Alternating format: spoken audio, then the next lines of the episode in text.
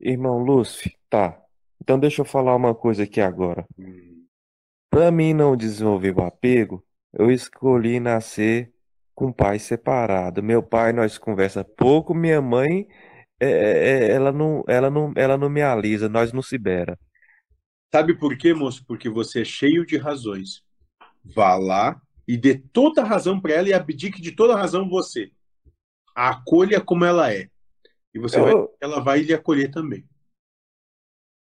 é, mas, mas o exemplo assim, irmão Lúcio. Só que, é, eu duvido disso daí um pouco, porque eu já tentei amar como ela é e ela não me amou como eu era. Moço, mas não espere qualquer coisa dela. Ame você.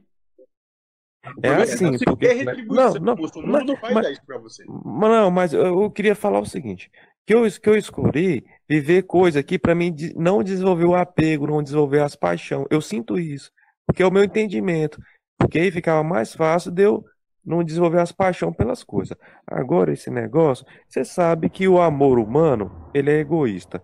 Eu quando tentei amar as pessoas, elas queriam que eu fosse do jeito que elas achavam correto. Aí a outra pessoa queria que eu fosse do jeito que achava correto. Não, eu agradeço demais, demais, eu agradeço demais. Minha mãe me ajudou demais, agradeço demais meu pai. Eu, eu quero pagar para eles três, cinco vezes mais do que eles fizeram por mim. Só de juro, né? Mas se Deus permitir.